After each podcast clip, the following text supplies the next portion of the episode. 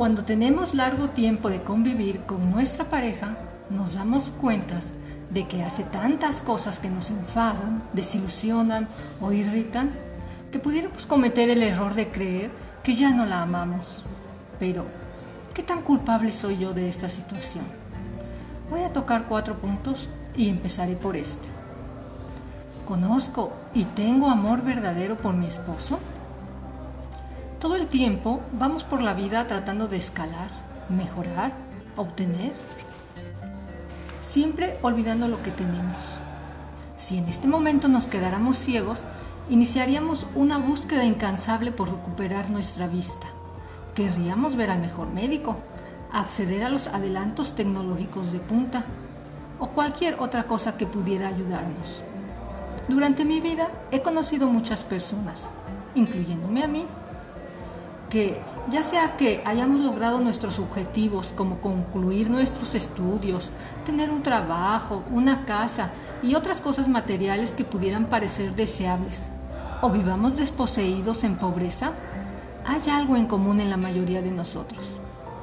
Tenemos muy arraigado el deseo y la necesidad de una pareja desde nuestra infancia nos revolotea esa idea en la mente y cuando no la tenemos andamos como si hubiéramos perdido la vista, tratando de obtenerla o recuperarla.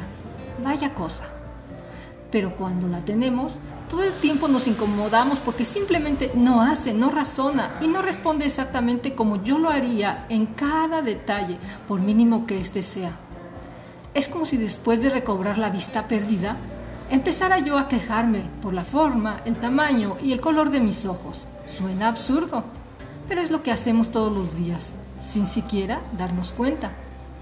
Mi esposo es completamente diferente a mí, y ambos lo sabemos. Un ejemplo muy claro es cuando hacemos las compras. Yo por mi parte siempre busco lo nutritivo, lo que tenga más proteínas, menos grasas saturadas, menos azúcar, más antioxidantes, flavonoides, etc. Ah, y que sea económico.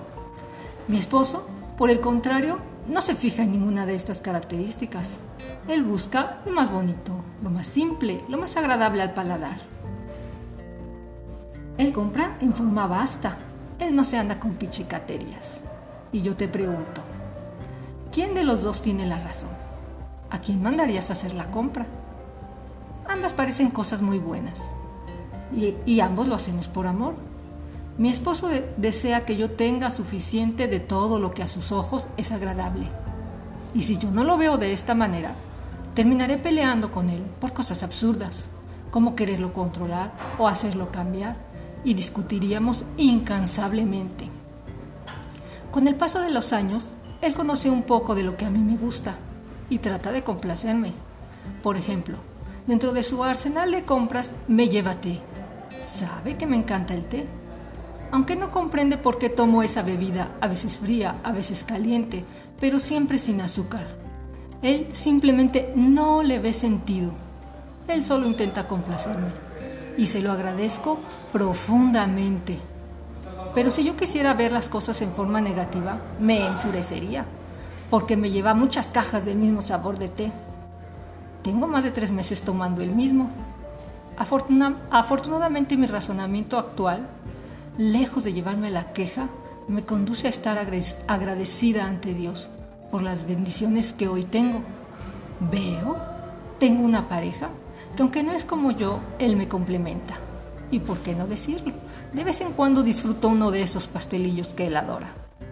No omito decir que lo que más disfruto es que Él intenta complacerme no importa que sea haciendo lo que yo no es lo que tengo precisamente en mente en ese momento.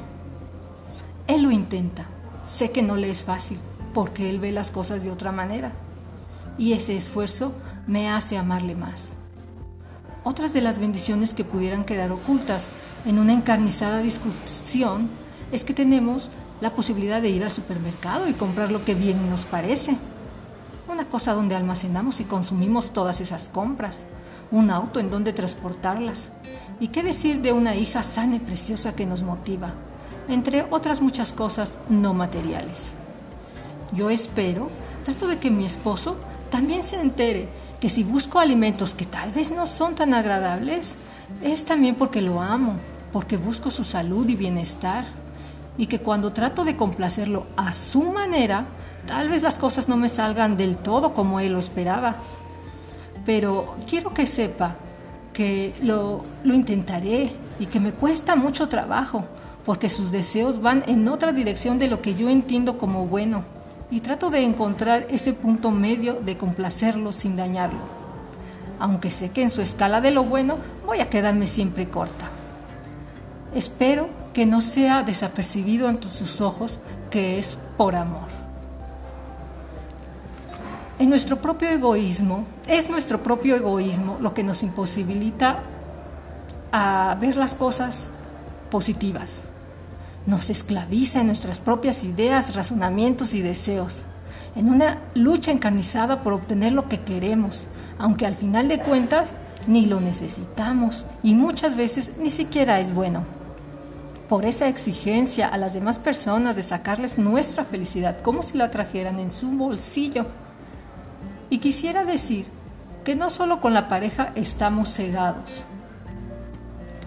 Es una manera automática que tenemos de razonar y actuar en todo momento en nuestro trabajo, con los vecinos y en general en cualquier ámbito de nuestra vida, siempre viendo por nuestro propio interés, sin importar qué pisamos o qué ignoramos.